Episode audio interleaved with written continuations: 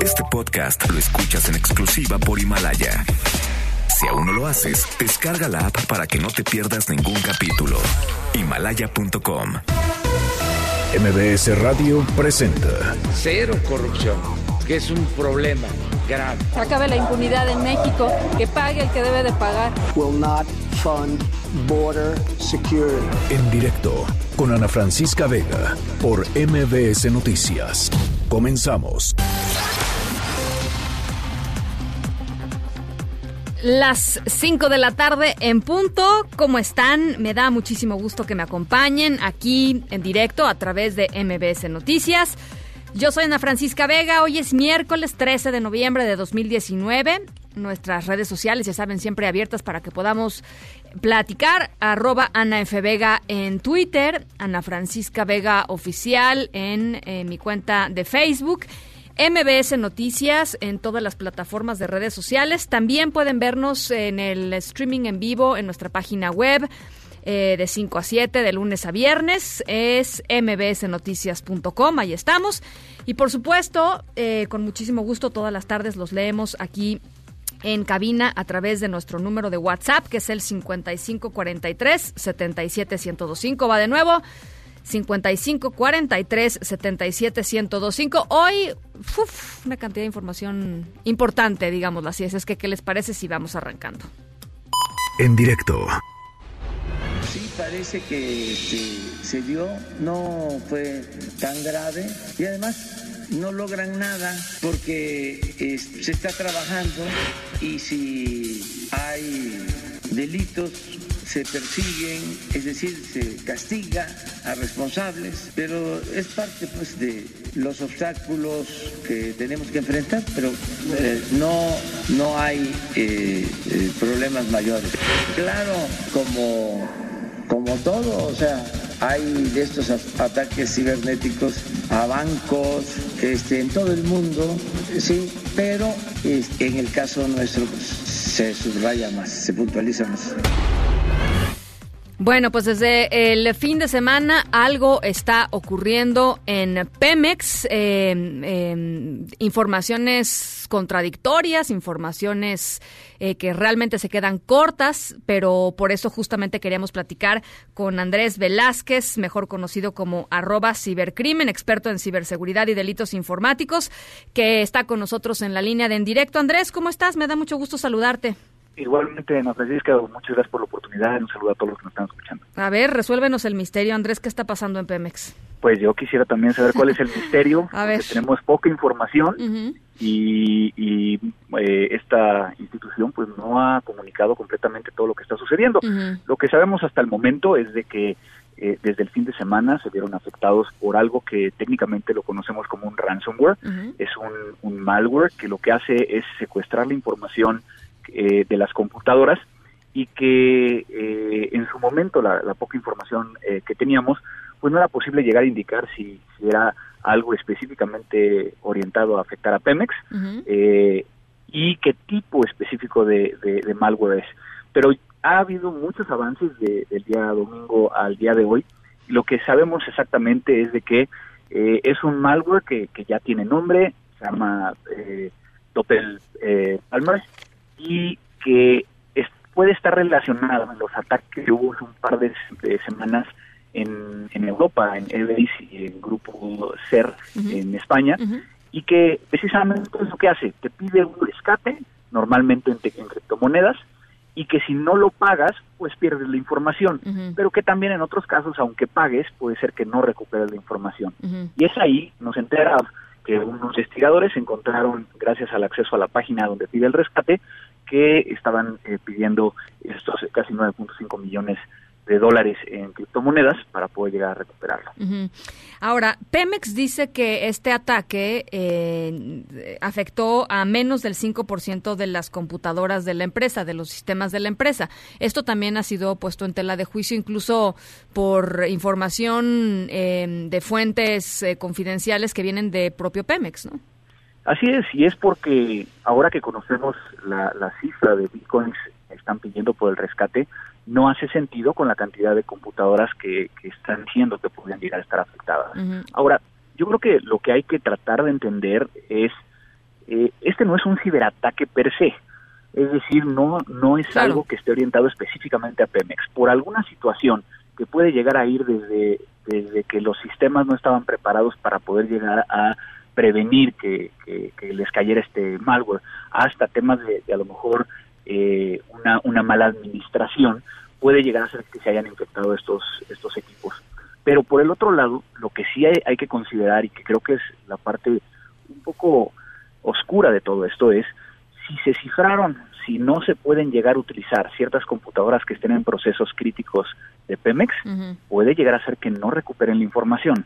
Y es ahí donde, donde podremos llegar a tener un, tema que afecte a, mediano y a largo plazo a, esta organización. Me llama mucho la atención que hoy en día ya muchos de los especialistas en temas de energía a nivel mundial tienen en la mira que Pemex sufrió de este incidente de seguridad, vamos a llamarlo, y que eso puede llegar a poner en, tela de juicio actuar y cómo va a repercutir esto hacia adelante.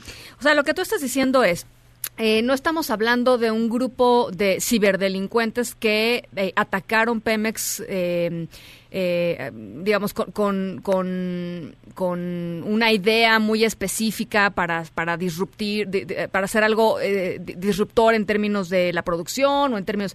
Lo que tú estás diciendo es, probablemente, pues no se invirtió lo que se tenía que invertir en seguridad o hubo una falla en la administración de los sistemas de seguridad que hicieron que Pemex estuviera vulnerable a algo que sucede cotidianamente en las computadoras del mundo, que es estos, estos, este, eh, estos malwares de, de ransomware, ¿no? De, pago de rescate. Así es. Y entonces, eh, digo, si lo lleváramos a la, analogía de la vida real, pues todo el mundo está expuesto a, enfermarse de gripa.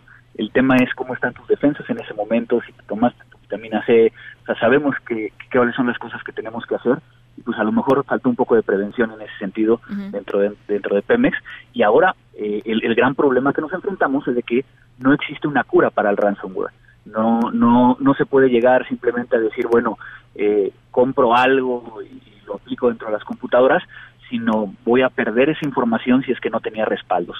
Y en este caso, pues si están involucradas computadoras críticas que no tengan respaldos, que, que, sean eh, dentro de este proceso que, que, puede llegar a estar involucrado en cualquier área, pues puede verse afectado fuertemente Pemex. Ahora, si fueron únicamente computadoras de usuarios, pues el riesgo es menor pero también puede llegar a ser que hay una afectación en que no tengan información. Ahora, el punto es que eso no lo sabemos. Eh, digamos, la Secretaría de Energía, porque Petróleos Mexicanos no dice nada, pero la Secretaría de Energía pues no ha dado detalles que nos permitan eh, sacar ninguna conclusión en términos de qué tipo de computadoras están siendo afectadas, ¿no? Así es, lo único que han comentado es el hecho de que, de que todo está bien, de que no van a pagar el rescate, eh, como lo escuchamos en, el, audio, pero también eh, esto ha llevado en las redes sociales y en diferentes eh, medios a generar en el número de teorías que van desde, desde el hecho de que eh, esto es, intencionado, no es intencionado. Entonces yo creo que eh, es muy importante esperar, pero también por el otro lado voltear a, a, Pemex y decirle necesitamos saber qué es lo que está sucediendo. la, comunidad de analistas de, seguridad digital y eso está pues justamente haciendo esas preguntas eh, que están cayendo en el vacío, Andrés.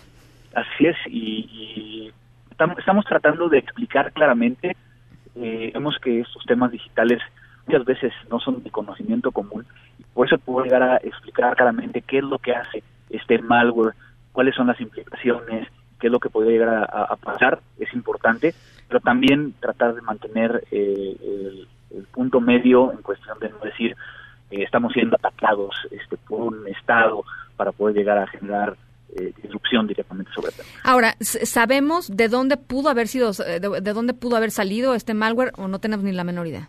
En este momento no, hay. nada de información y normalmente estos pagos que se hacen a, por medio de bitcoins, estas criptomonedas, normalmente eh, después se empiezan a lavar digitalmente de tal forma que la posibilidad de llegar a saber quién está detrás. Eso es justamente la seguridad de Bitcoin, ¿no? es, posible llegar a saber en el momento en que se convierte eh, o que se cambia de bitcoins a alguna moneda eh, de curso legal, pero obviamente no es tan fácil como, como parece. Bueno, pues entonces el riesgo es el, eh, la credibilidad, ¿no? En el futuro, y, ya nos decías tú, bueno, empiezan a, voces eh, internacionales diciendo, pues, qué está pasando en Pemex. Este, sabemos que la situación no está muy fácil para la empresa, este, está en una situación financieramente vulnerable. Y bueno, pues eh, ojalá podamos seguir platicando, Andrés, en cuanto tengamos más información, en cuanto el, gobierno federal pues comience a, liberar alguna información al respecto, ojalá podamos platicarlo. Será un placer como siempre. Muchísimas gracias. Te agradezco mucho, Andrés Velázquez, arroba cibercrimen. Lo pueden seguir en Twitter, experto en ciberseguridad y delitos informáticos. Noticias en directo. Al salir de una reunión con autoridades del gobierno de Chihuahua, integrantes de la familia Levarón denunciaron amenazas del crimen organizado en contra de su comunidad después de lo que sucedió la semana pasada, pues seguramente lo toman absolutamente en serio. Eh, ellos piden acción pronta, temen que se repita, por supuesto, lo que sucedió la semana pasada, los atroces crímenes de, em, de nueve personas, perdón, seis niños y tres mujeres allá en Bavispe, Sonora. Armando Corrales, te saludo con mucho gusto hasta Chihuahua. Buenas tardes. ¿Qué tal? Buenas tardes, Ana Francisca. Un gusto saludarte. Bueno, pues eh, tras los acontecimientos del pasado 4 de noviembre, donde eh, miembros de la familia Levarón fueron masacrados en el municipio de Bavispe, Sonora. Uno de los miembros más activos, Julián Levarón, aseguró que ha continuado cierta intimidación por parte del crimen organizado.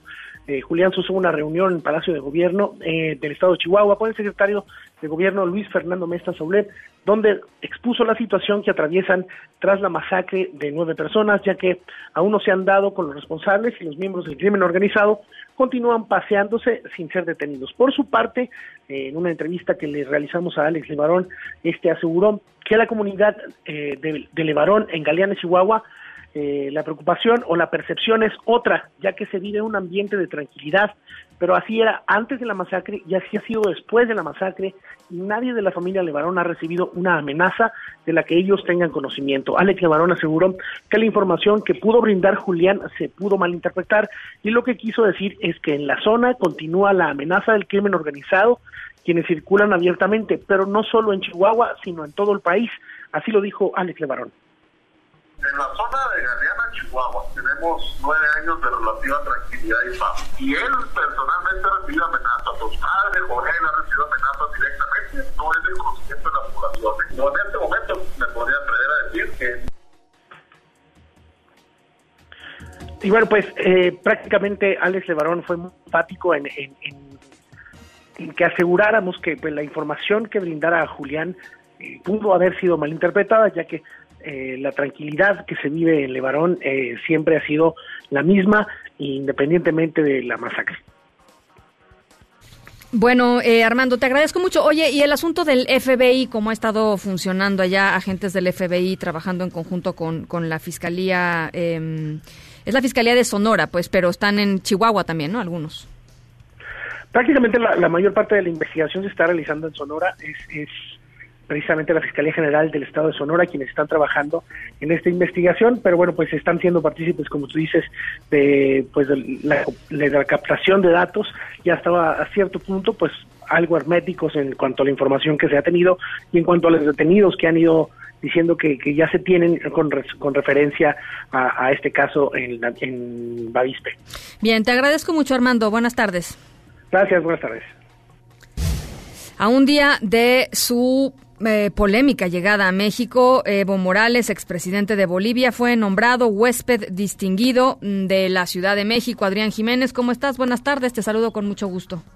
¿Qué tal? Muy buenas tardes, Ana Francisca. Un saludo afectuoso. El expresidente de Bolivia, Evo Morales, pues fue nombrado por el gobierno de la Ciudad de México como huésped distinguido tras darle la bienvenida al exmandatario sudamericano en el antiguo Palacio del Ayuntamiento. La jefa de gobierno, Claudia Sheinbaum, afirmó que el silencio y el vacío sobre lo que se vivió en Bolivia sería un acto de cobardía, por lo que es necesaria, dijo, la defensa de los principios por los que se luchan. En respuesta a las críticas por este nombramiento, la mandataria capitalina sostuvo que más allá del protocolo que establece que se puede otorgar a personas honoríficas y destacadas en el ámbito de la política internacional, expuso que en el caso de Evo Morales, los motivos por los que se le fue entregada este pergamino y la medalla de huésped distinguido son la reducción de la pobreza en Bolivia, el crecimiento económico, la reducción de la inflación, el incremento en el desarrollo humano, entre otros aspectos. Vamos a escuchar parte de lo que dijo. Adelante. Pero más allá de protocolos, hay muchas razones para darle la medalla y el pergamino de huésped distinguido de la Ciudad de México. Como presidente constitucional del Estado Plurinacional de Bolivia, usted, entre otros beneficios, logró para los bolivianos reducción de la pobreza del 60 al 35% de su población. Al tomar la palabra Evo Morales, aseguró que su dimisión no fue por cobardía, sino para cuidar la vida de los bolivianos ante los actos de violencia. Vamos a escuchar un fragmento de lo que dijo. Le dije, para que no sigan quemando casas, no sigan maltratando al pueblo, renunciamos. No hemos renunciado por cobarde, sino para cuidar la vida, para cuidar a la familia. Por eso hemos renunciado. El asilado político en México confió en que a través del diálogo se pueda restablecer la democracia en Bolivia, al tiempo que advirtió que la paz se alcanzará solo con justicia social y el respeto de la soberanía, independencia identidad de las naciones. Ana Francisca, es la información que les tengo. Muchas gracias, Adrián. Muy buenas tardes. Y bueno, pues horas antes de, de esta ceremonia eh, con la, jefa de gobierno Claudia Sheinbaum, Evo Morales eh, eh, dio una conferencia, una larga conferencia de prensa desde, desde aquí, desde la Ciudad de México, en donde, entre otras muchas cosas, ah, dejó abierta la posibilidad de regresar a Bolivia, dijo, si su pueblo se lo pide y si su presencia ya contribuiría a la pacificación. Ernestina Álvarez, ¿cómo estás? Saludo con mucho gusto.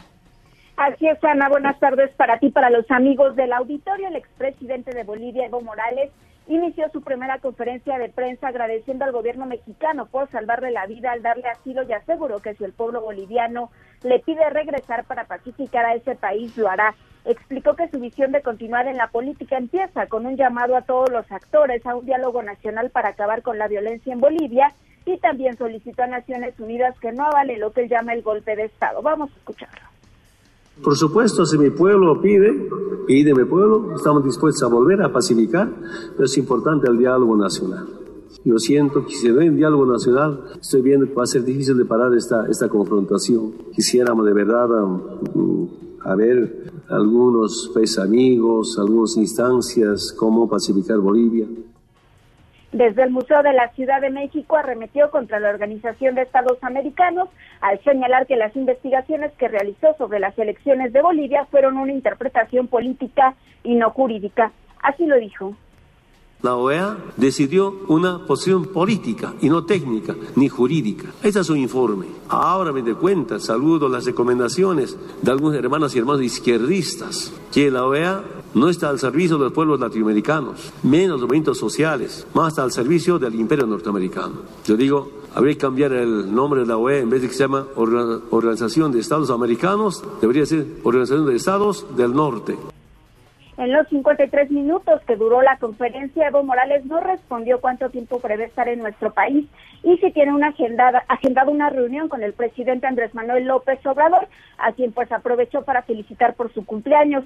Evo Morales recibió justo antes de esta conferencia de prensa a los diputados federales Mario Delgado, Dolores Padierna y Gerardo Fernández Noroña, posteriormente a la secretaria de la Función Pública, Irma Herendira Sandoval. Los diputados a su salida señalaron que harán una cooperacha para pagar los gastos de la estancia de Evo Morales en México, que pues en estos momentos es resguardado por al menos 10 elementos de seguridad parecidos a los del Estado Mayor Presidencial, cuatro camionetas, una patrulla y un motociclista hasta que el reporte. Oye, Ernestina, en esta conferencia de prensa, pues ni un solo momento de reflexión y quizá de un un mea culpa de alguna forma eh, que tenga que ver con lo que lo llevó o con lo que llevó a las protestas en Bolivia, con el proceso electoral, con su desconocimiento del referéndum del 2016, volviéndose a postular para la presidencia. Es decir, no hubo eh, un, una sola reflexión en torno a su papel eh, en toda esta crisis. ¿no? No, es solamente a lo largo de 40 minutos que duró su exposición eh, hizo un recuento de, cómo fueron las elecciones desde, desde su propia visión en Bolivia y pues incluso el, el, análisis que en su momento hizo la OEA pues fue completamente descalificado por el expresidente de Bolivia.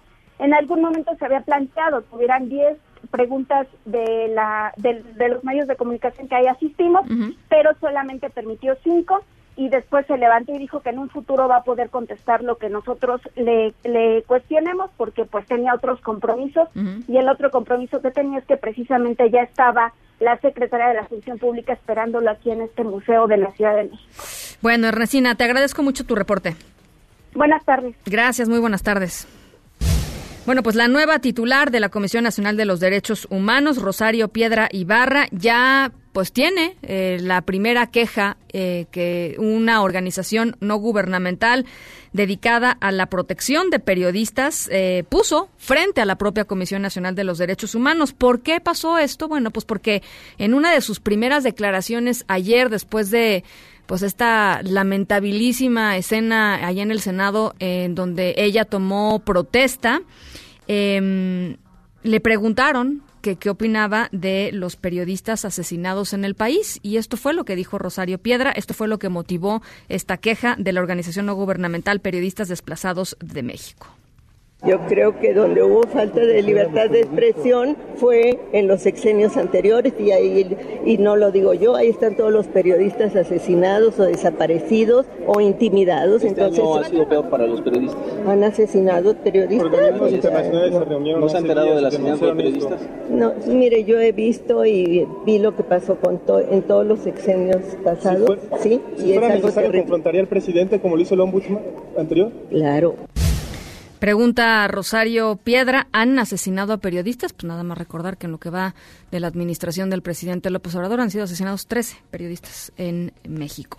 Eh, y a pesar, ya les decía, de esta, pues estas escenas en el, en el Senado, eh, empujones, jaloneos, gritos, la toma de protesta, eh, de verdad en condiciones pues eh, que afectan seriamente la, legitimidad, la, fuerza con la que puede llegar una persona titular de la CNDH. El presidente Andrés Manuel López Obrador, pues eh, sí, celebró la llegada de Rosario Piedra Ibarra a la titularidad de esta comisión. Y estoy muy satisfecho con lo que se resolvió en el Senado de darle el nombramiento a Rosario Piedra Ibarra, porque ella vivió en carne propia lo que es la desaparición de su hermano. Es un ejemplo de dignidad, de justicia, doña Rosario. Estoy muy contento, muy satisfecho con que se haya tomado esa decisión, porque se está haciendo justicia se está haciendo justicia, es lo que dice el presidente López Obrador eh, a la titular de la Comisión Nacional de los Derechos Humanos. Y hay dos detenidos por el asalto de hoy en las instalaciones del TEC Monterrey, Campus Santa Fe. Dos personas a bordo de una moto dispararon e hirieron en la puerta, eh, perdón, en la pierna a, una persona que acababa de salir de, del banco. En unos momentitos más les voy a platicar todos los detalles. Eh, movilización importante allá en la zona de Santa Fe. Son las cinco con 23. Vamos a la pausa. Regresamos con el análisis de Evo Morales en México. En directo con Ana Francisca Vega por MBS Noticias. En un momento regresamos. Este podcast lo escuchas en exclusiva por Himalaya. Continúas escuchando en directo con Ana Francisca Vega por MBS Noticias. Él debe de sentirse en México como en su casa, eso sí. Y si usted me pidiera que yo hablara con otro personaje, a lo mejor les diría no, con ese no. Pero con Evo, si se pudiese establecer comunicación, si hace falta, claro que sí. A mí me da mucha pena los mexicanos, porque de algo de lo que nosotros queremos salir, ellos decidieron entrar. Ojalá que México, ojalá que los mexicanos no pasen estas situaciones tan desafortunadas que hemos pasado nosotros solamente por reclamar el hecho de vivir en democracia y libertad, porque así son los socialistas. Utilizan mecanismos democráticos y luego se aferran al poder. La Secretaría de Gobernación, a través del Instituto Nacional de Migración, ya le otorgó una visa humanitaria, como lo hemos estado haciendo con algunos de los inmigrantes, lo que le da la calidad de estar eh, legalmente en nuestro país. Nos comunicamos hasta La Paz, Bolivia, en donde está nuestro corresponsal Fernando Gutiérrez. Fernando, buenas tardes. Platícanos cuál es la situación de Bolivia en estos momentos, cómo ha transcurrido la jornada. Buenas tardes, Ana Francisca. Lo más relevante desde la sede de gobierno de La Paz, Bolivia, es la posesión del nuevo alto mando militar, el general de división del ejército, Sergio Orellana, Sergio Carlos Orellana, es el nuevo comandante en jefe de las Fuerzas Armadas en reemplazo del general de ejército Williams Calimán. Hasta el momento no hay nuevo gabinete todavía. La presidenta del Estado todavía no llega a conformar consenso para nombrar a sus principales colaboradores y en función a las eh, a las revueltas y al clima de tensión que se sigue viviendo en Bolivia eh, se produjo la muerte que aún no está confirmada de un militar en la región de Ayapacaní por enfrentamientos con, con gente afín al ex partido de, de, gobierno, con lo que sumarían ya cuatro los decesos que está cobrando este clima de, de caos y de desorden que vive el país. Es, el desorden fue incrementándose hoy paulatinamente, esta vez en la sede de gobierno, porque se incendió una casa patrimonial y además eh, las cámaras de seguridad, y esto hay que puntualizarlo, de sitios y lugares de calles que son comerciales fueron destruidas, hubo gente que se subió hasta lo más alto de los de los postes, destruyeron cámaras de, de, seguridad y entonces eh, tuvo que nuevamente salir a la calle el ejército y la policía boliviana para frenar a los manifestantes que habían llegado en bastante número, más o menos unas mil, mil quinientas personas a la ciudad de La Paz, a la sede de gobierno. A esta hora de la, de la, de la noche y aquí son las más de las eh, siete, siete veintisiete, y ya directamente se está volviendo a restablecer el tráfico vehicular y todavía dos líneas de las nueve que tenemos del teleférico están suspendidas. Fernando, eh, te quisiera preguntar simplemente por los eh, por estas esta manifestación que se llevó a cabo también hoy de personas que apoyan al expresidente Evo Morales. ¿Cómo está ese movimiento? ¿Está fuerte? ¿Está está debilitándose? En fin, quisiera saber un poco cómo cuál es la sensación en ese sentido. Sí, es un movimiento que no tiene la intensidad de días anteriores, pero sí es un movimiento más violento hay gente más violenta, mucho más agresiva, y que han obligado nuevamente a la policía y a las Fuerzas Armadas a salir a las calles. Inclusive, aviones de la Fuerza Aérea Boliviana han hecho eh, sobrevuelos de amedrentamiento para poder controlar de alguna manera a esta gente y dispersarla. Bueno, eh, Fernando, te agradezco mucho este reporte. Muy buenas tardes allá en La Paz. Gracias, buenas tardes, Ana Francisca. En directo. Hacemos contacto ahora y eh, me da muchísimo gusto que, eh, eh, hablar con ella, que nos tome la llamada con Yanis Vaca Daza. Ella es activista boliviana por los derechos humanos y cofundadora de Ríos de Pies, un movimiento ciudadano que lucha a través de la no violencia por la democracia y la libertad allá en Bolivia. Yanis, buenas tardes, ¿cómo, cómo estás? Buenas tardes, muchísimas gracias a ustedes por el espacio. De verdad no saben cuánta alegría nos da en Bolivia que al fin la prensa internacional ponga los ojos por aquí. A ver, platícanos un poco cuál es tu lectura de lo que ha estado pasando eh, desde, desde hace unos días en Bolivia. Eh, adelante. Em, mira, yo en cierta forma estoy bastante orgullosa por el hecho de que pese a todo eh, la ciudadanía adoptó la no violencia como la mayor forma de protesta durante los 20 días que tuvimos de paro y también muy feliz de haber visto por primera vez desde que recuerdo en toda mi vida como una persona boliviana, grupos del, de la Central Obrera Boliviana, que es un grupo de izquierda, uno de los sindicatos más antiguos de Bolivia, aliados y en paz con grupos de Santa Cruz, por ejemplo, como el Comité Cívico, que muchas personas entienden que es un grupo eh, de un tinte de derecha. Entonces, en ese sentido, ha habido un progreso inmenso a nivel Bolivia, pero aún así estamos con incertidumbre porque, como mencionaban en el anterior eh, eh, entrevista, hay todavía actos de violencia. El día de hoy han habido dos fallecidos que yo tenga conocimiento en Santa Cruz. Y mientras algunos activistas como Ríos de Pie nos estamos dedicando a intentar impulsar eh, campañas de reconciliación y de entendimiento entre las distintas partes en Bolivia, aún queda trabajo por hacer. ¿Te parece que la que la autoproclamada eh, presidenta interina Janine Áñez tenga eh, pues la legitimidad necesaria para llevar a, Bolivia a un proceso eh, a través de las instituciones que lleve a, nuevas elecciones? Espero que sí, porque Definitivamente ella asumió el cargo de acuerdo a los artículos 169 y 170 de la Constitución. Algo muy importante que hay que entender es que ella no asumió el cargo porque Evo Morales haya renunciado, porque en tal caso el Congreso habría tenido que sesionar, sino porque él pidió asilo político y se fue del país, dejando de facto una ausencia de liderazgo político de acuerdo a nuestra constitución, cuando eso ocurre para no caer en situaciones como la que estuvimos el fin de semana eh, y el día lunes, sobre todo en La Paz, que es donde yo estaba, vi en primera fila la violencia que se dio ahí, es que tendría que asumir quien corresponde inmediato superior y en este caso vendría a ser Yanine. Em, hay algunas preocupaciones y las entiendo de algunos grupos con los que nosotros hablamos, grupos feministas, por ejemplo, o activistas indígenas, eh, pero hay que entender que el rol que ella tiene es muy claro, ella tiene que llamar a nuevas elecciones y conformar un nuevo tribunal electoral. Y yo tengo confianza en que ella puede llevar a cabo ese trabajo porque dentro de las primeras acciones que ha tomado, eh, que las he encontrado como de reconciliación, ha sido mantener, por ejemplo, la huipala, que es un emblema de una, una bandera de los pueblos indígenas de, de las partes altas de Bolivia. Entonces, espero que ella...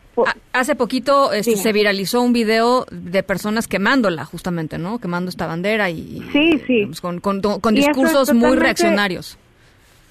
Exacto, y eso es totalmente reprochable porque, por ejemplo, yo soy descendiente quechua, entonces se tienen que respetar los, las distintas simbologías de distintos grupos indígenas, pero también en cierta forma el más usó la simbología de grupos indígenas de tierras altas para oprimir a grupos de tierras bajas. Entonces hay una reacción eh, no justificada pero comprensible que eh, aplaudo yo muchísimo de la nueva presidenta que pese a eso ella haya decidido mantener la huipala como una simbología andina y mantenerla como simbología nacional pese a todo el debate que ha causado esta bandera y yo obviamente también me siento identificada con la misma.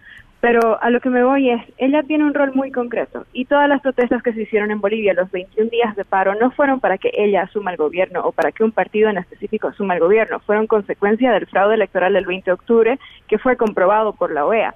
Entonces, nosotros planeamos seguir protestando y estamos vigilantes en este momento hasta que se den las nuevas elecciones, pero el primer paso para ello tiene que ser un tribunal electoral nuevo, porque no podemos hacer elecciones con el mismo tribunal que nos hizo un fraude anteriormente. Así que hay que ir por pasos y hasta mientras intentar buscar la paz y la reconciliación. ¿Cómo está eh, jugando en todo esto el ejército? Porque eh, no, no sé si en Bolivia eh, se, se dé este debate, pero aquí en México se ha, se ha debatido muy intensamente, debo decirlo además, eh, sobre si fue o no fue un golpe de Estado lo que llevó al expresidente Evo Morales a presentar su renuncia y a pedir asilo político en nuestro país. Desde tu perspectiva, ¿hubo o no hubo un golpe de Estado? Desde mi perspectiva, lo que hubo aquí fue resistencia civil de forma no violenta. El señor Morales renuncia en el momento en que sus grupos más aguerridos, es decir, la, la COP, la Central Obrera Boliviana, los Ponchos Rojos, dejan de darle su apoyo y si esto hubiera sido un golpe de Estado, en primer lugar, ¿habría habido algún tipo de asesinato o supresión por parte de los militares que no lo ha habido? Y en segundo lugar, tendría que haber asumido o una junta militar o algún otro actor ilegítimo el gobierno. Y eso no es lo que ha ocurrido. Lo asumió Yanine de acuerdo a la sucesión constitucional. Y más allá de eso, quiero recalcar de que puede que para mucha gente haya sido una sorpresa precisamente porque en prensa internacional nunca se habla de Bolivia. Pero Bolivia venía protestando por 21 días con muchos sectores de la sociedad unidos, participando. Y esto no ha sido una protesta de élites. Para hacer el paro cívico que inició en Santa Cruz, eh, se consultó con los gremiales, con los transportistas, con la gente de los mercados y fue con la aprobación de ellos que se dio el paro cívico. Y fue también a, pedido de ellos que se decidió suspenderlo una vez que ya estuvo Janine posesionada. Entonces, quisiera yo pedirle a las personas, yo sé que dentro, sobre todo en Norteamérica, hay un, hay un lente de derecha versus izquierda que se usa para analizar todo, pero en Bolivia no es el caso. Y ha habido una resistencia ciudadana pacífica bastante fuerte, bastante admirable. Yo que estudio derechos humanos y no violencia estoy asombrada por, el, por lo que ha hecho Bolivia y creo que hay que entender que Bolivia no se puede analizar de la misma forma que se analiza en otras sociedades porque justamente somos una sociedad muy compleja incluso hablando de derecha e izquierda, es, es un mundo completamente distinto al de Norteamérica. ¿En qué momento se, eh, en qué momento el, el expresidente Evo Morales eh, dejó de ser eh, pues el demócrata, el que sacó adelante a Bolivia, el que redujo importantemente las, las tasas de, eh, de, de, marginación, de pobreza, el que puso a crecer a Bolivia a tasas que no ya quisiera el resto de, América Latina, México por lo menos. ¿En qué momento se, se, se fue ese Evo de la escena desde tu perspectiva?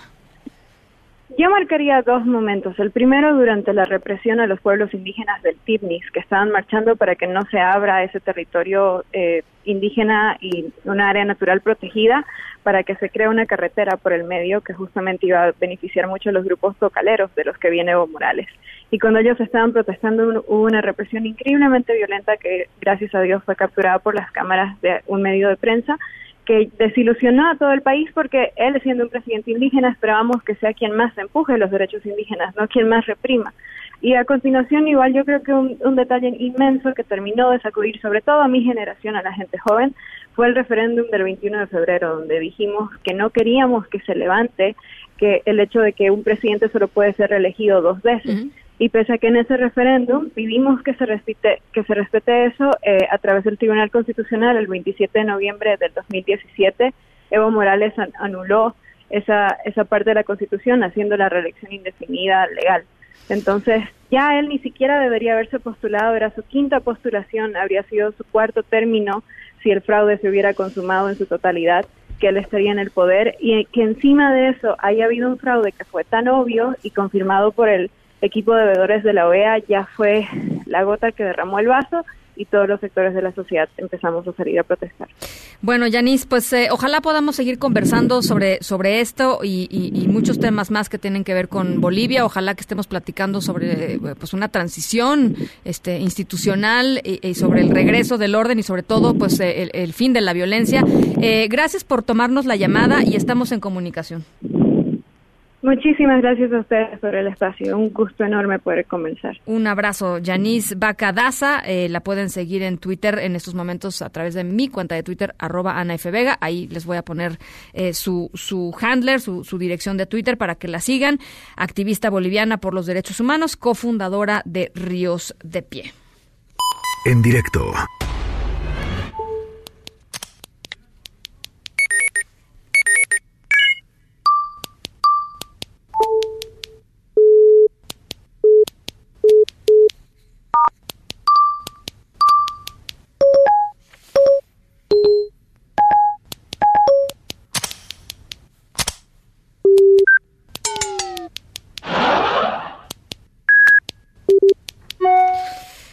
Bueno, nuestra historia sonora de hoy, les adelanto que creo que los va a dejar con una sonrisa en su boca, porque la verdad está muy conmovedora. Eh, estamos escuchando sonidos de pues un dispositivo electrónico en particular. A ver si a ver si saben de, de cuál se trata.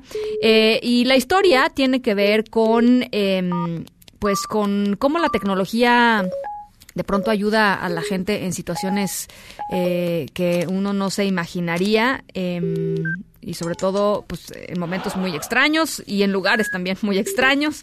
Eh, nuestra historia sonora de hoy mmm, tiene que ver con eso. Al ratito les digo dónde, cómo, cuándo y por qué. Las 5 con 38, vamos a la pausa y regresamos con más.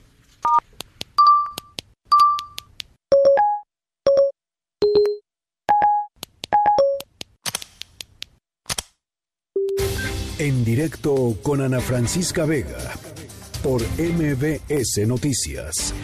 En un momento regresamos. Este podcast lo escuchas en exclusiva por Himalaya.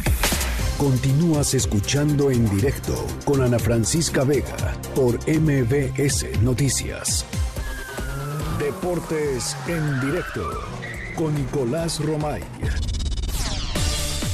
Nico, ¿cómo estás? Buen uh, miércoles. Bien, con el gusto de saludarte, Ana, y a toda la audiencia de En Directo ya miércoles. Fíjate que ayer fue un día muy especial eh, porque estuvimos en Pachuca, la novena investidura del Salón de la Fama. ¿Cómo es importante, Ana, el saber reconocer a los hombres que nos hicieron emocionar? Existe el Salón de la Fama de béisbol, de básquetbol, de todo, prácticamente de todos los deportes y de fútbol. Hasta hace nueve años no existía un salón de la fama. Bueno, pues ayer fue la novena investidura y como cada año tuvo momentos que nos hicieron emocionar muchísimo. Entró Tomás Balcázar, eh, mítico futbolista de las eh, Chivas de la selección nacional, también casi 90 años de edad y lo importante de saber reconocer en vida y homenajear en vida, ¿no? Estaba feliz eh, Tomás Balcázar, quien las nuevas generaciones pues también conocemos por ser abuelo del Chicharito, pero tiene una trayectoria importantísima en el Salón de la Fama, fue uno de los momentos emotivos, otro el de Miguel Calero, por todo lo que es y representa Miguel Calero para la Liga MX, para el fútbol mexicano,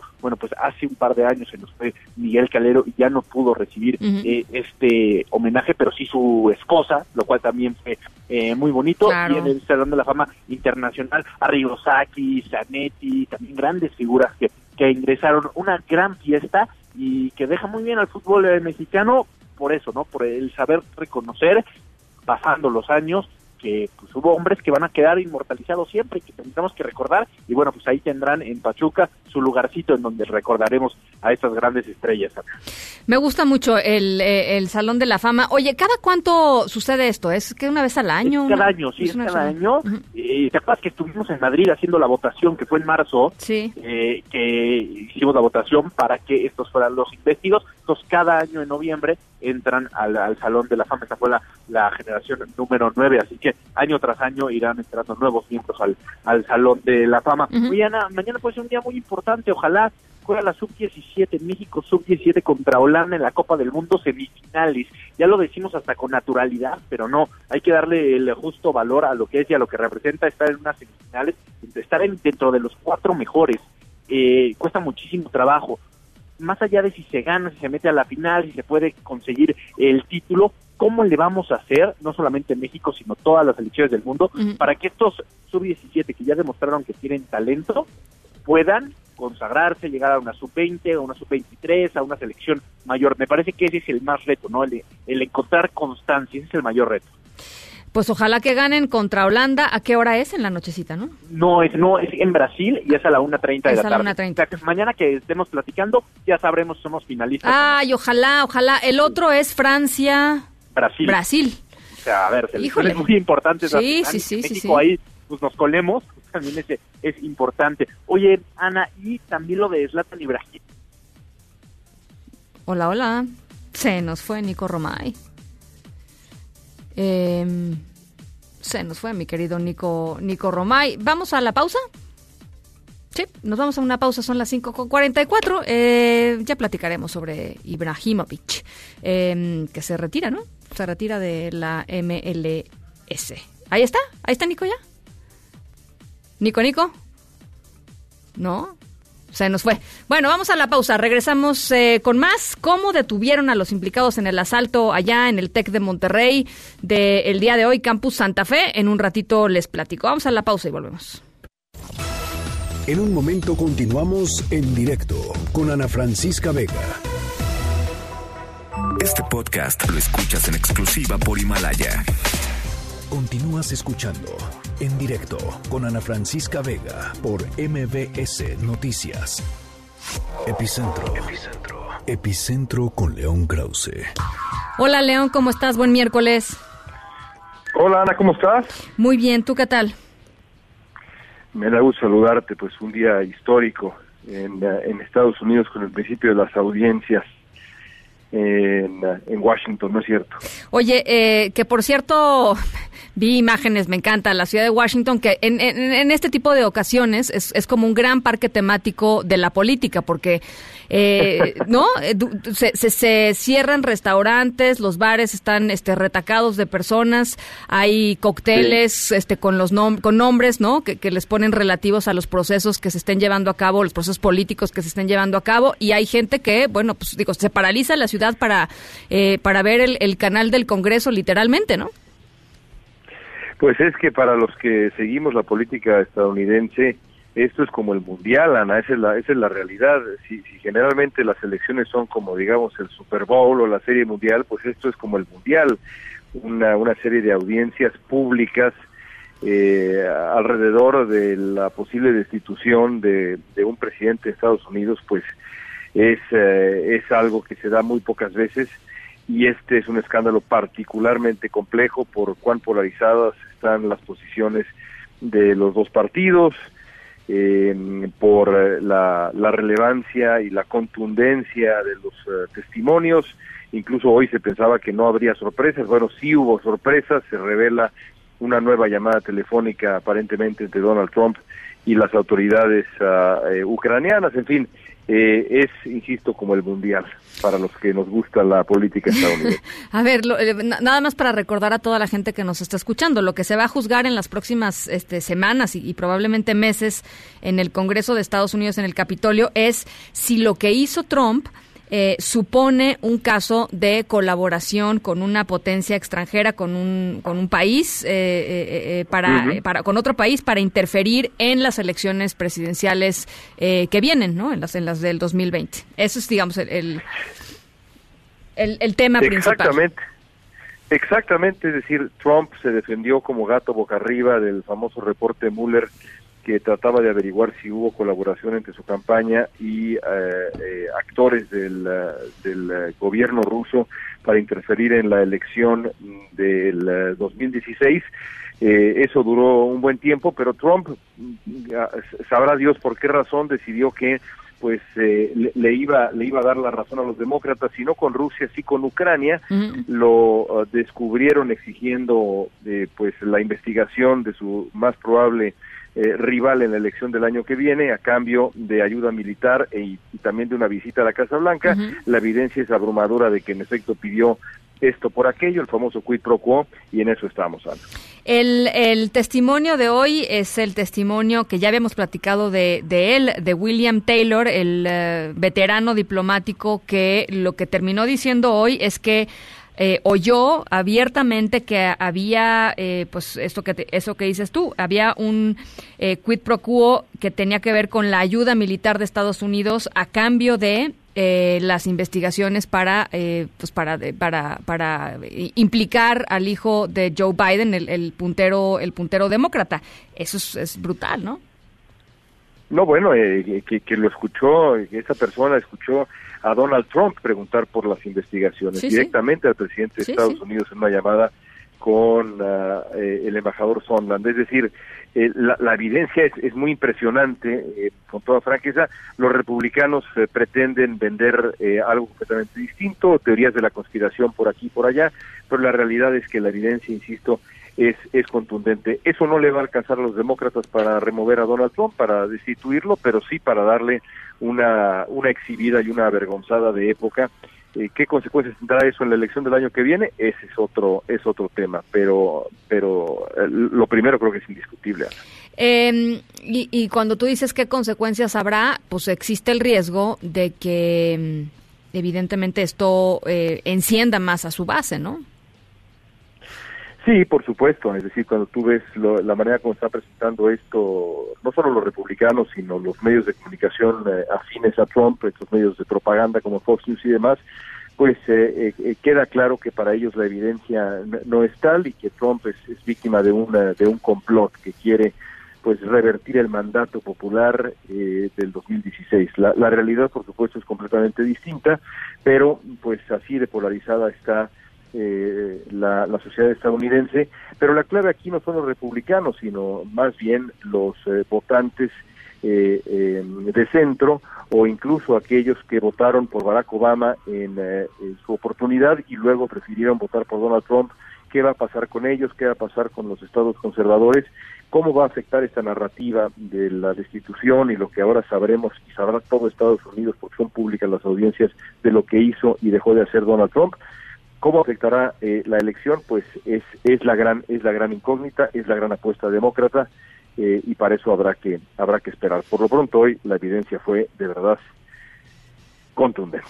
Bueno, pues ahí está. Eh, el, la, la, agenda de es el Comité de Inteligencia quien va a tener que presentar este reporte final, ¿no?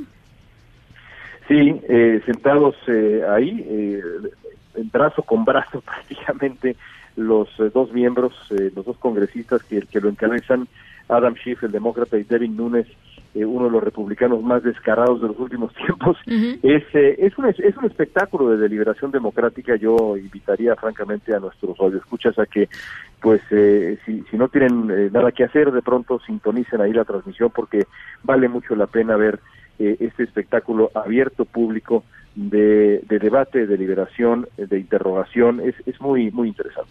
Estoy de acuerdo contigo y, y si estás en un bar este, en Washington todavía más, ¿no? Sin duda, no es mi caso. no, pues el mío tampoco, León, pero bueno, gracias, te mando un abrazo. Otro para ti, gracias. En directo. Brasil, brasileiro, meu vou cantar-te nos meus versos. O Brasil samba que dá bamboleiro, que faz gingar o Brasil do meu amor. Nuestra historia sonora de hoy tiene que ver con algo que sucedió en Brasil. Nuestro... Eh, en la... En la intervención pasada escuchábamos sonidos de un dispositivo electrónico. Era una tableta, porque nuestra historia sonora de hoy tiene que ver con una tableta y lo que hizo un niño en Brasil que se volvió absolutamente viral. Es más, igual ustedes lo han visto ya por ahí, eh, porque de veras ha dado la vuelta al mundo. Em, ya les platicaré un poquito más adelante de qué va. Por lo pronto los dejo con eh, Acuarela do Brasil de Elian Elías.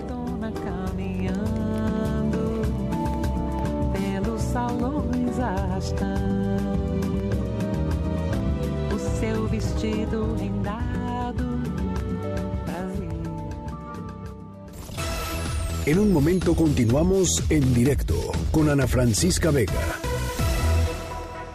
Este podcast lo escuchas en exclusiva por Himalaya. Una voz con transparencia. Una voz objetiva. Una voz plural. Una voz plural. Esto es En Directo con Ana Francisca Vega. En directo, MBS Noticias.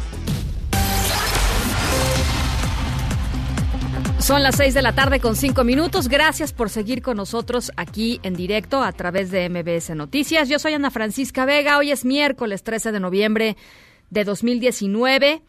WhatsApp en cabina 5543 77125. Eh, nos pueden ver, por supuesto, a través de nuestro streaming. Gracias por hacerlo en mbsnoticias.com de lunes a viernes de 5 a 7. Ahí está, ahí está el programa eh, completito. Por supuesto, saludos, como todas las tardes, a la gente que nos escucha desde Torreón a través de Q91.1 y de Sonido Estrella 89.9 en Zacatecas. Tenemos eh, mucha información, así es que vamos arrancando. Noticias en directo.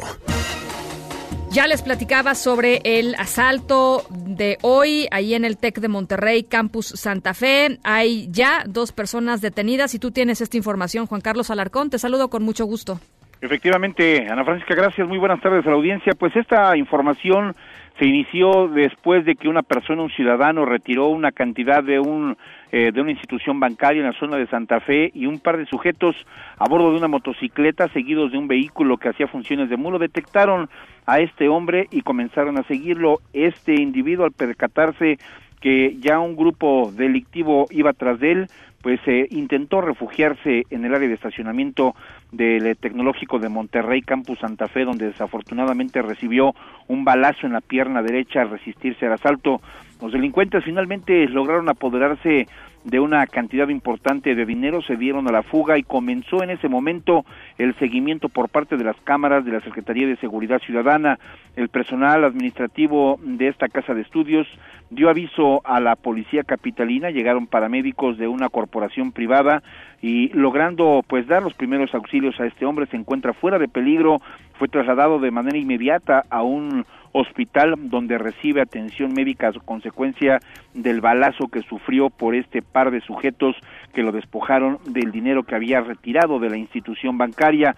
Como te comento, las cámaras del C2 y del C5 activaron un seguimiento virtual, finalmente descubrieron el momento en que el vehículo es un automóvil de color guinda que hacía seguimiento de la motocicleta, es decir, que hacía funciones de muro, lo detectaron circulando en calles de la alcaldía de eh, Miguel Hidalgo, eh, particularmente y propiamente en las calles de Felipe Carrillo Puerto y Lago Chiem, en la colonia Ventura Pérez de Alba. Ahí eh, los uniformados taparon la circulación de Felipe Carrillo Puerto y lograron detener a un hombre de 27 años de edad y lo más preocupante del caso, a un adolescente de 17 años, un menor de edad que participó en este asalto y bueno, esas eh, dos personas fueron trasladadas a la Fiscalía de Miguel Hidalgo para dar seguimiento a su estatus eh, jurídico. Comentarte que estos eh, sujetos, si bien no participaron de manera directa en el atraco, en el despojo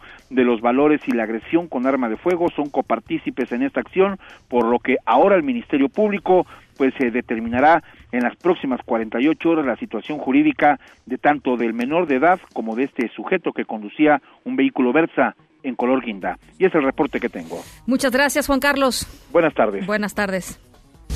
El exgobernador de Quintana Roo, Roberto Borge, fue vinculado a proceso, acusado por aprovechamiento ilícito del poder. Hago contacto con Israel García Rojas, corresponsal de MBS allá en Cancún, Quintana Roo. Te saludo con mucho gusto, Israel. Buenas tardes. Buenas tardes, Ana Francisca, a ti y a todo tu auditorio. Te comento que después de más de 12 horas que duró la audiencia, donde un juez escuchó los argumentos de la Fiscalía General del Estado y del abogado defensor de los gobernadores de Quintana Roo, el juez de control Daniel Fara Godoy determinó que Roberto N. obligó a dos colaboradores a cometer los presuntos desvíos de 600 millones de pesos de la empresa aérea paraestatal VIP SAESA. El juez vinculó a proceso y prisión justificada por aprovechamiento ilícito del poder a Roberto N. También dictó dos años de prisión preventiva justificada y dio dos meses de plazo a la, a la investigación complementaria en la que la Fiscalía y su, defensor, y su defensa podrán presentar pruebas. La audiencia inició el martes a las 14 horas de Internet desde los juzgados penales orales de Quintana Roo y el Centro Federal de Rehabilitación Psicosocial en el estado de Morelos, donde Roberto N. se encuentra preso desde el año 2018. Por último, te comento, Ana Francisca, que este es el segundo procedimiento penal iniciado contra el exgobernador ya que en el ramo federal fue vinculado a proceso por lavado de dinero de alrededor de 900 millones de pesos. Hasta aquí la información. Te agradezco mucho, Israel.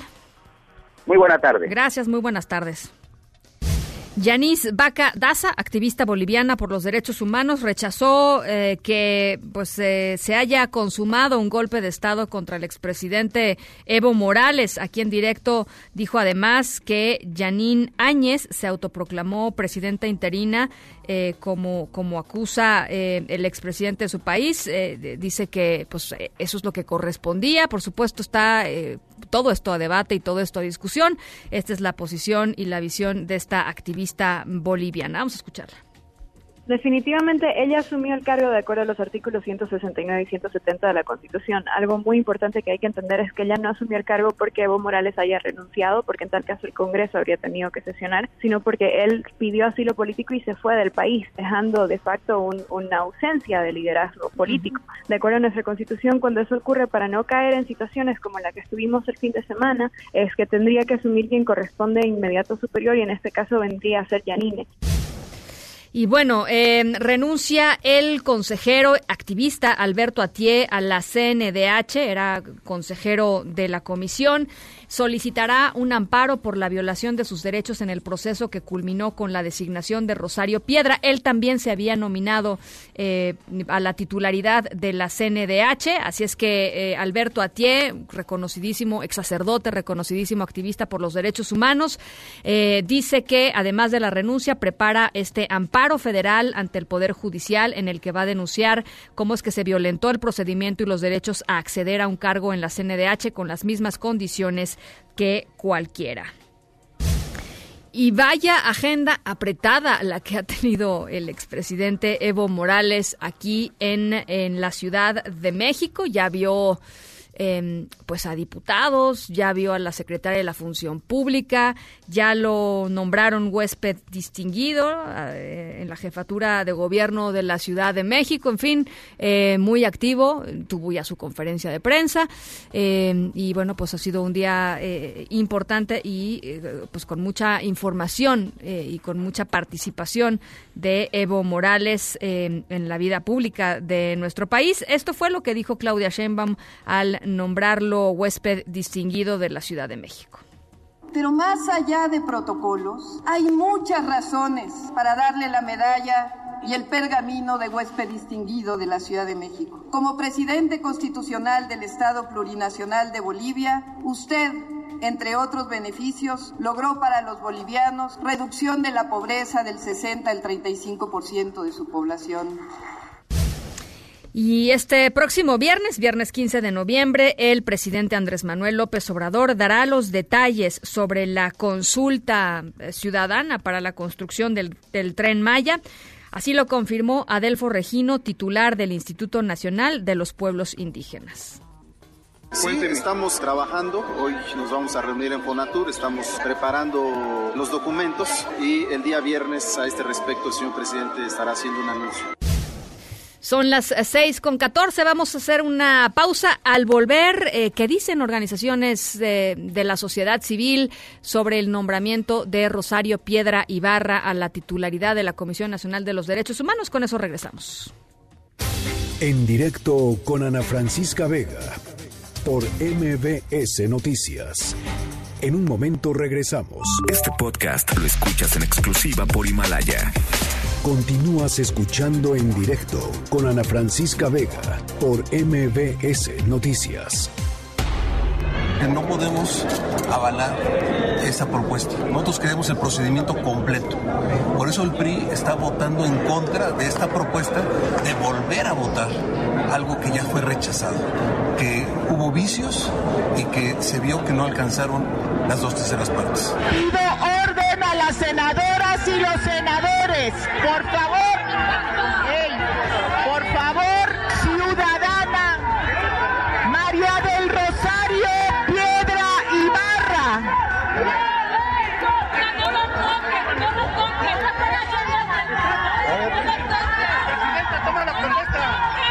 Protesta guardar y hacer guardar la constitución política de los Estados Unidos mexicanos. Así no lo hiciere, que la nación se lo demande. Bueno, pues esto fue parte de lo que sucedió ayer eh, en el Senado de la República, ayer en la noche, a eso de las 8.55 de la noche, para ser precisos. Eh, eh, pues asumió Rosario Piedra Ibarra la titularidad de la CNDH en medio literalmente de empujones, de gritos, de acusaciones.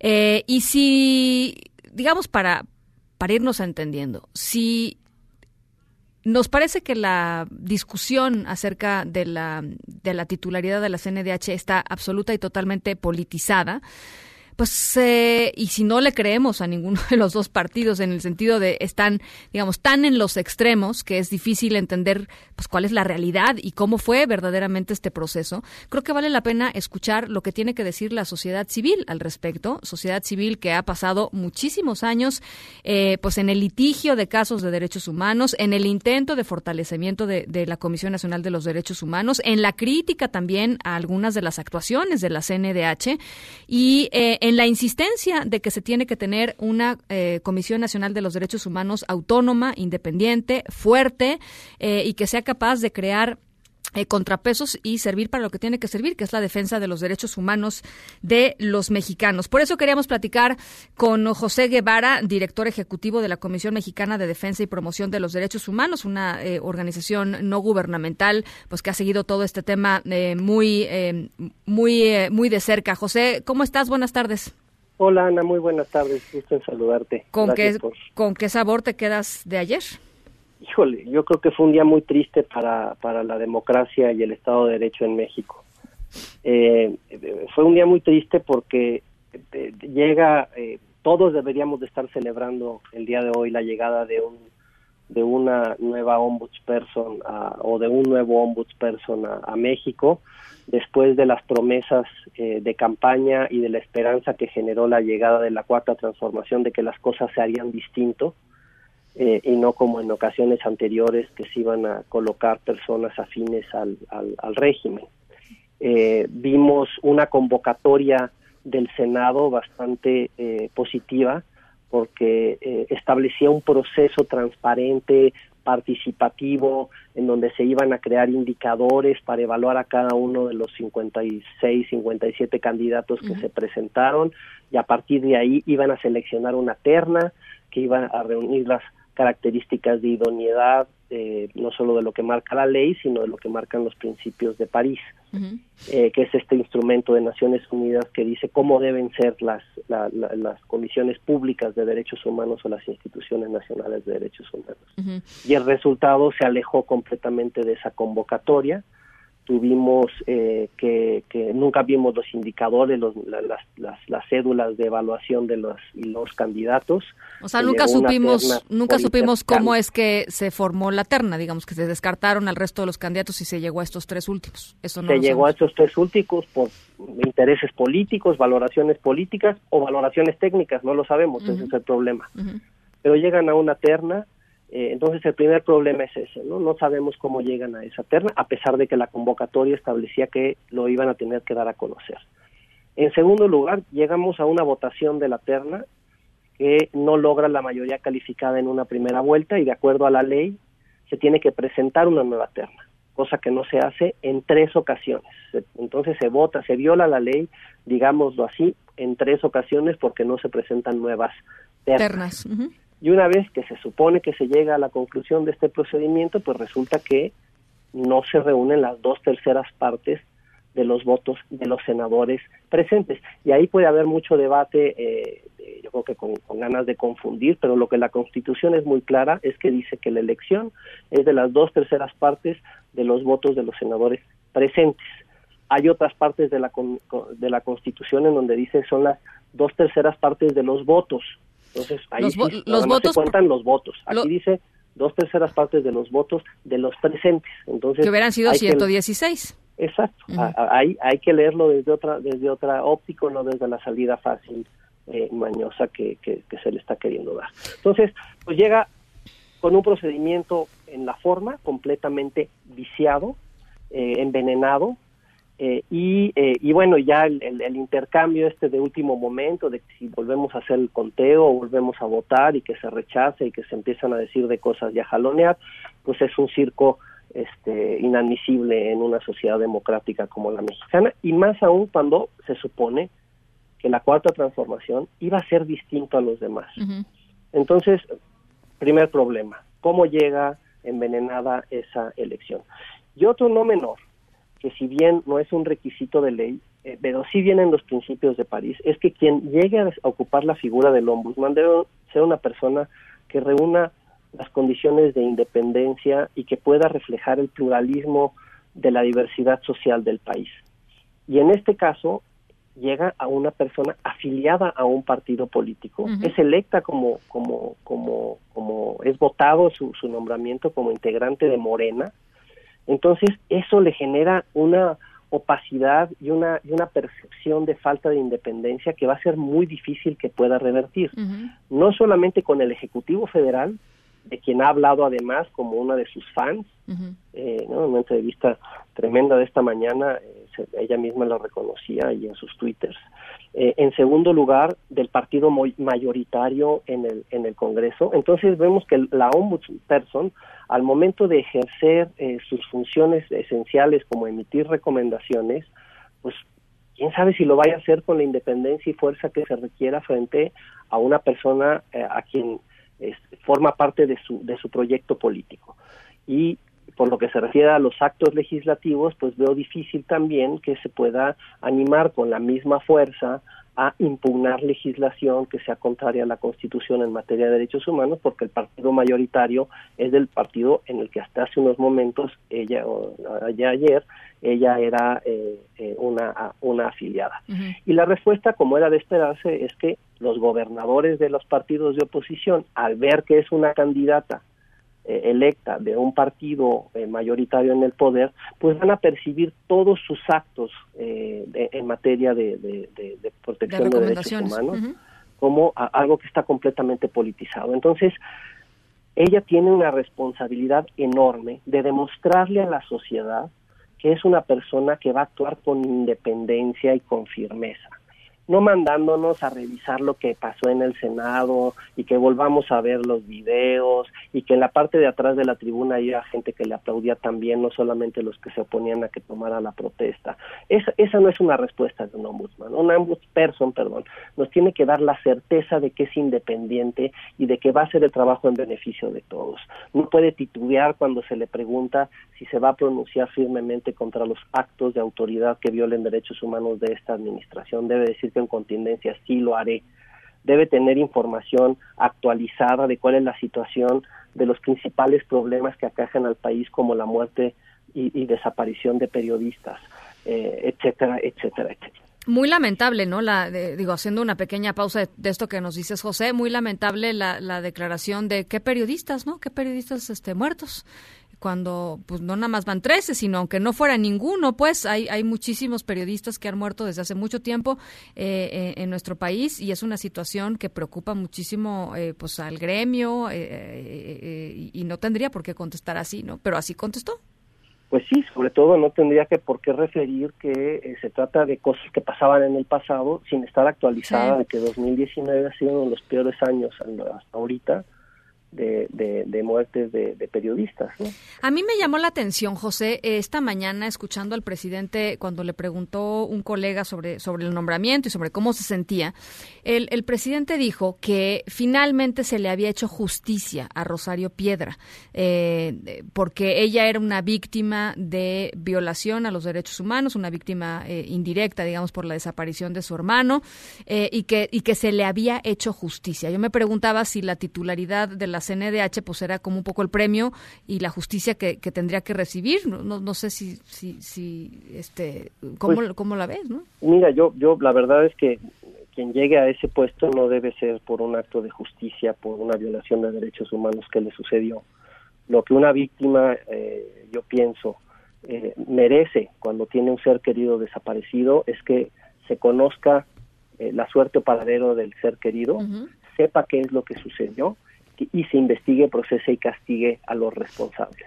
Entonces, nombrar a una víctima en un puesto alto del gobierno en materia de derechos humanos no le está reparando en lo que a lo El que daño, tiene derecho, ni ella ni la sociedad, porque cuando se cometen crímenes atroces como las desapariciones forzadas en los años 70, que fue una práctica sistemática de parte de las Fuerzas Armadas del Estado mexicano y otras agencias de seguridad para de- desaparecer a los enemigos políticos de la época, eh, nos, nos, nos, nos, nos, nos- afecta a toda la, la comunidad mexicana e incluso a la comunidad internacional y por eso se les denominan crímenes contra la humanidad. Y la obligación de investigar, procesar y castigar y eh, determinar la verdad de los hechos ocurridos es un derecho que tenemos no solamente las víctimas directas, sino la sociedad en su conjunto. Entonces, justicia habrá cuando estén los responsables que estén vivos en la cárcel, cuando tengamos un pronunciamiento judicial que nos diga qué fue lo que exactamente sucedió, hay un ofrecimiento de disculpas de las fuerzas de seguridad que participaron en esas atrocidades y nos garanticen que no se van a repetir.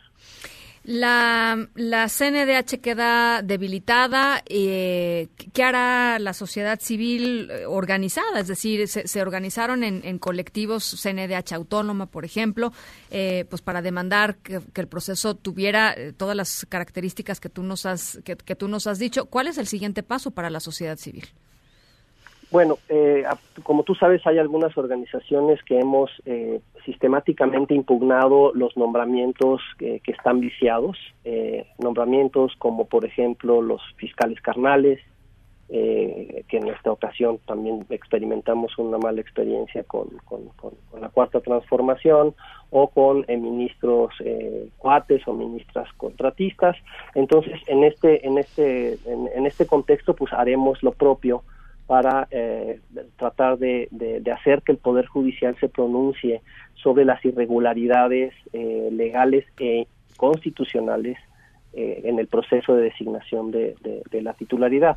paralelamente a eso, mientras la persona siga en, su puesto, pues tendremos que hacer lo que nos toca hacer, que es tratar de, generar los, ah, los acercamientos para incidir en la política institucional de, promoción y defensa de los derechos humanos. Eh, nosotros seguiremos utilizando el sistema ombudsman, por supuesto, eh, porque es un recurso que utilizamos para las víctimas que, representamos y le exigiremos, al igual que le hemos exigido a las administraciones de, la Comisión Nacional de Derechos Humanos anteriores, eh, incluso con algunas de ellas que teníamos diferencias desde el nombramiento y lo criticamos y trabajamos para impedir la reelección de algunos de algunos ombudsman que no merecían eh, ser reelectos por la complacencia con la que se actuaron respecto del actuar de la administración de, de, Felipe Calderón principalmente. Entonces, eh, haremos lo mismo, eh, seguiremos utilizando la Comisión Nacional de Derechos Humanos, trataremos de tener un diálogo respetuoso y de alto nivel con, con, con, los funcionarios de la nueva administración e impugnaremos legalmente como lo hacemos cuando no actúen o eh, actúen bien o cuando no actúen eh, conforme al marco constitucional y internacional al que tenemos derecho. Oye, y hay que ver qué pasa, ¿no? Porque eh, me, ponía yo a pensar esta mañana eh, en el trabajo, por ejemplo, de los visitadores, que es fundamental. el trabajo del quinto visitador, con quien hemos platicado aquí mucho en este espacio, que, se ha dedicado a darle seguimiento importantísimo al tema de la migración, ya pues hecho declaraciones importantes y fuertes en torno a la forma en cómo la administración pública eh, ha, eh, pues ha abordado el tema migratorio con, con cero, digamos, eh, con, con un carácter cero humanitario eh, pues hay que ver si todos estos eh, eh, personas, funcionarios públicos que se han formado en la CNDH y que han eh, sistemáticamente documentado cosas, van a poder seguir haciendo su trabajo en un contexto así, ¿no? Yo, yo no sé qué va a pasar cuando el próximo, el quinto visitador, Edgar Corso, vaya con la, con la ombudsperson y le diga, pues aquí está este reporte de lo que está pasando en el, en el en el centro migratorio ese siglo XXI, en la estación migratoria siglo XXI, diciendo se, se violan sistemáticamente los derechos humanos. No sé qué va a pasar, ¿no? Pues sí, ahí yo creo que vamos a ver eh, de qué está hecha la, independencia de la, de la nueva titular de la CNDH. Eh, no, no sabemos quiénes van a ser sus, su, su, cuerpo, de, su equipo más cercano, sus visitadores generales, si va a retener algunos o se va a incluir a nuevos perfiles. Eh, y la prueba de fuego va a estar en, en, cómo se va a comportar en estos temas tan, tan álgidos como, como tú mencionas, el tema de la migración y el trato a los migrantes en el cruce por México, eh, las condiciones eh, de hacinamiento y de violaciones de derechos humanos dentro de las estaciones migratorias, el procedimiento para el reconocimiento del estatuto de refugiados, que, que, es un procedimiento que tiene muchas dificultades y con, y con la cantidad de personas que lo están solicitando actualmente pues está complicando aún más. El tema del, hace ratito pusieron un, un, mensaje sobre los indígenas y la consulta que se promete para los próximos proyectos de desarrollo de esta administración, pues la CNDH va, eh, su prueba de fuego va a ser cómo va a representar eh, los derechos o tutelar los derechos de los pueblos indígenas a la consulta previa, libre e informada eh, en esos grandes proyectos de desarrollo que pareciera que, son que son pues, eh, consultas eh, que no que no necesariamente buscan eh, atender las, las las las obligaciones legales y constitucionales del Estado mexicano pero entonces bueno eso en esos dos temas van a tener eh, serias dificultades eh, esta administración, esta nueva administración de la de la CNDH para demostrar su, su independencia de la cuarta transformación. José Guevara, director ejecutivo de la Comisión Mexicana de Defensa y Promoción de los Derechos Humanos. Gracias por estos minutos y continuamos eh, platicando sobre estos temas. Muchísimas gracias, Ana, y te mando un afectuoso saludo. Un abrazo. En directo.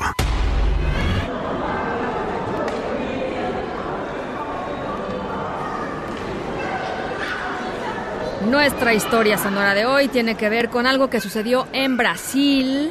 Estamos escuchando sonidos de eh, un centro comercial, porque ahí fue en donde se desarrolló nuestra historia sonora de hoy. Tiene que ver con un niño y una tableta electrónica. Eh, este niño, em, pues, fue grabado eh, en video. El video se ha hecho viral. Igual y ustedes ya lo han visto por ahí. Em, y ya les voy a contar por qué. Es, realmente muy conmovedor lo que estaba haciendo este niño con esta tableta en el centro comercial. Al ratito les platico de qué va. Por lo pronto nos vamos a la pausa. Son las 6 con 33. Eh, regresamos con mucho más. Eh, Irma Uribe y la Feria Internacional Infantil y Juvenil del libro. Eh, en fin, mucha información todavía en esta, en esta hora. Nos vamos a la pausa y regresamos. En directo con Ana Francisca Vega por MBS Noticias. En un momento regresamos. Este podcast lo escuchas en exclusiva por Himalaya. Continúas escuchando en directo con Ana Francisca Vega por MBS Noticias. Ate con queso con Irma Uribe. En los libros hallarás el tesoro del saber. Para ti todo será si aprendes a leer, pues son las letras la clave secreta que a mundos nuevos te deja entrar. Hay letras gordas, otras flaquitas, o alargaditas, grandotas, tienen tres curvas o son derechitas. También hay que ponerlas unas con otras, parecen notas de una canción. Bueno, pues me dio un flashback oficial. Irma Uribe, ¿cómo estás? Oficial, ¿eh? A mí también, la verdad. Este, eh, nuestro querido productor eh, Daniel Guerra es este generador de flashbacks recurrentes, la verdad. Muy inspirado Muy en inspirado. el tema de hoy. Sí, sí, platícanos, platícanos. Ahí que estás. es la Philips número 39, que está ahorita en la Ciudad de México, como seguramente ya se enteraron, en el Centro Nacional de las Artes, hasta el próximo lunes 18 de noviembre. La verdad es que, bueno, si nunca o nunca han ido, no saben qué es la FILIG, es la Feria Infantil, em, la Feria Internacional del Libro Infantil y Juvenil. La verdad es que es una feria espectacular por, por, por, por verme muy moderada. Es una feria increíble que este año, después de, de, de, mucha controversia de alguna manera, regresa a la que fue su sede muchísimos años, que es el Centro Nacional de las Artes, el, el, el CENART, que está ahí en Tlalpan y Churubusco. Em, con regresa además como con, con cosas nuevas, con, con cosas diferentes. Es la primera vez que la FILIF eh, tiene sede también en, en otra ciudad del país, que en este en este caso es Mérida. Eh, pero les quiero hablar de hoy de la FILIF, de, de toda la programación que trae, que está increíble, de algunas de algunas novedades editoriales que me encontré por ahí que les quiero recomendar por si se dan una vuelta estos días para que las consigan. Em, y pues en general platicar como de la importancia de ir con nuestros hijos a, a ferias de libro, acercarlos a la cultura, a la literatura, em, a la danza, etcétera, porque la verdad es que el programa artístico de Feliz este año está muy, muy, muy fuerte. Em, traen muchísimas cosas, traen creo que más de 100 talleres que, que están orientados a, a niños pequeños, más de 600 talleres que están orientados a niños en, en edades un poquito más grandes, como de 6 a 12, y todas giran alrededor del fomento a la lectura. Em, así que bueno, si no se han dado una vuelta, si no fueron el fin de semana pasado a Felix 39, aprovechen este fin de semana y el puente para, para darse una vuelta, porque Felix se acaba hasta el lunes.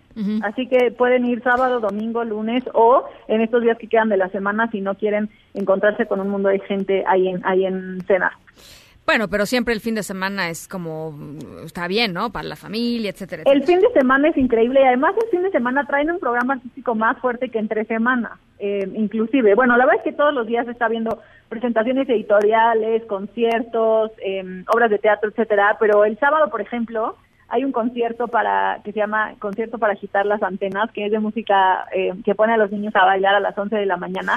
Hay que recordar que todo esto es no tiene costo, o sea, todo es eh, la entrada es libre. El domingo hay un hay un hay un concierto que me parece que va a estar muy interesante que se llama Armonía por la Paz México y Corea, porque Corea, como les decía, es el país invitado este año a la FILIF. Eh, y es un concierto que va a estar presentando la Orquesta Sinfónica Juvenil eh, junto con algunos conjuntos corales y vocales de la Escuela Superior de Música. Este concierto es el domingo a la una y la verdad es que creo que va a estar muy, muy, muy lindo. Eh, Digo, les estoy dando algunas recomendaciones porque la verdad es que la cartelera está llena. Hay conciertos y obras de teatro casi cada hora. em, incluido el lunes, así que aprovechen el puente para darse una vuelta. Em, hay un montón de novedades, además de que pueden ver todas las, todas las, las los stands de diferentes editoriales, en darse una empapada, escoger qué les gusta, dejar que sus, que sus hijos, hijas, em, sobrinos, nietos les muestren em, qué libros son de su interés, qué les llama la atención, en qué colores, qué, qué, qué tipo de, ¿no? de literatura quieren leer los niños que ahora están más grandes. Hay muchísima oferta, por ejemplo, de, de novela gráfica para, para adolescentes. Em, yo les hice una selección de tres libros que creo que vale la pena que busquen en la Filis, que ver, son échalos. novedades de este año, em, para que, para que, para darles un pretexto para ir. A ver. El primero se llama Inchi Farofe, es del grande y garantizado Francisco Hinojosa. Eh, es un libro que publica bajo el sello de- del Fondo de Cultura Económica este año 2019. Y es un libro que además de ser un libro muy, muy divertido, es un libro que invita mucho a la reflexión sobre las palabras, el significado de las palabras y la evolución del lenguaje. Eh, es, es un libro que se cuestiona como qué son las malas palabras y cómo nacen y cómo se transforman y quién controla sus significados y qué papel tienen estos académicos que de repente nosotros en, en el día a día sentimos lejanos y si están más atrasados o más adelantados que nosotros para comprender el significado de las palabras y no nada más para comprenderlo sino para controlarlo. Eh, Vinci Farofe cuenta la historia de Oliver, que es un niño de 12 años, que se ve obligado a dejar de usar la palabra inchi por su abuela, porque a su abuela le parece muy altisonante y lo amenaza con no darle más de comer sus platos favoritos si él no deja de decir esa palabrota. Así que Oliver inventa una nueva palabra que toma mucho, mucho más importancia y protagonismo del que él jamás eh, se imaginó.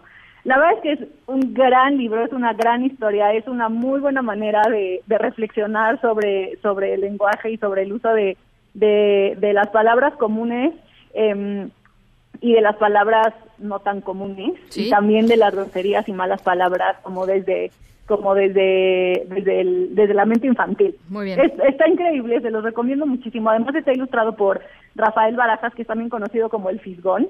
Eh, y es un libro que, eh, a mi parecer, está está bien o está recomendado para niños eh, a partir de los seis años. Ok.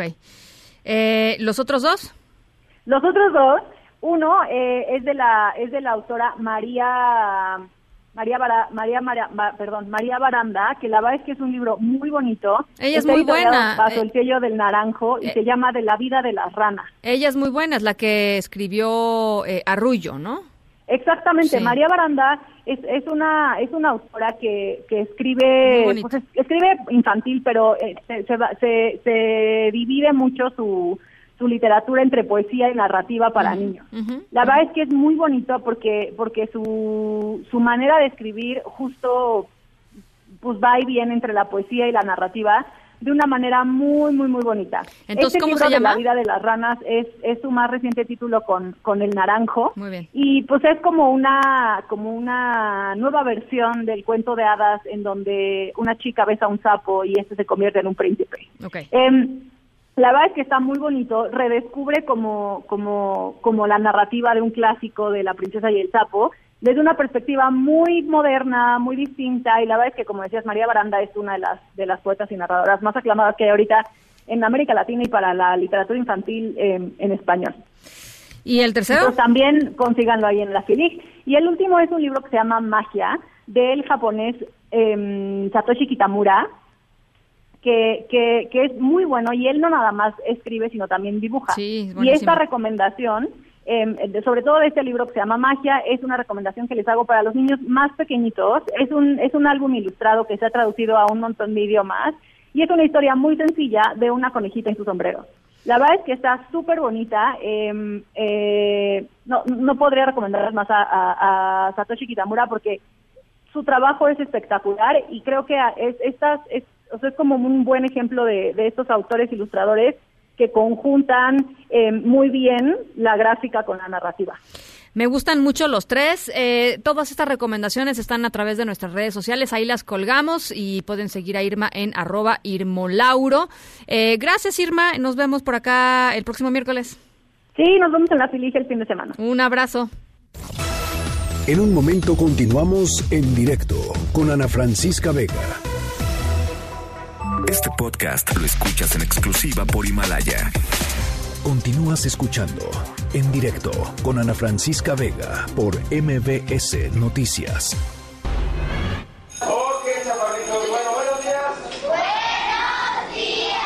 Wow, pues traen ganas, ¿eh? Se escucha la voz muy bien. Shuba, shubeiko, shuba, shubeiko. Bueno, nuestra historia sonora de hoy tiene que ver con un niño en Brasil. Estábamos oyendo audios de una escuela. ¿Por qué pasó esto? Bueno, pues porque este chico fue a un centro comercial en Brasil.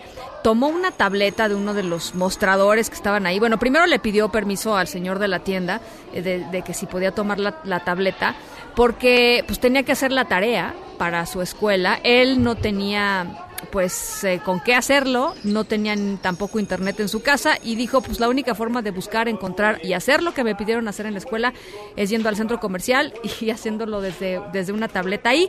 La historia se hizo viral porque a este chico lo grabaron. Eh, él tiene 10 años y como les decía, no tiene ni acceso a internet ni acceso a un dispositivo electrónico en su casa. Así es que después de que todo esto sucedió y se hizo viral y fue muy conmovedor, eh, este chico por supuesto entregó su tarea, pues ya una de las grandes eh, empresas de tecnología se acercó a él, le van a dar su tableta y se comprometieron a instalar una red de internet en su casa para que él pudiera hacer la tarea y cumplir con sus obligaciones de la escuela. Esa es nuestra historia sonora de hoy.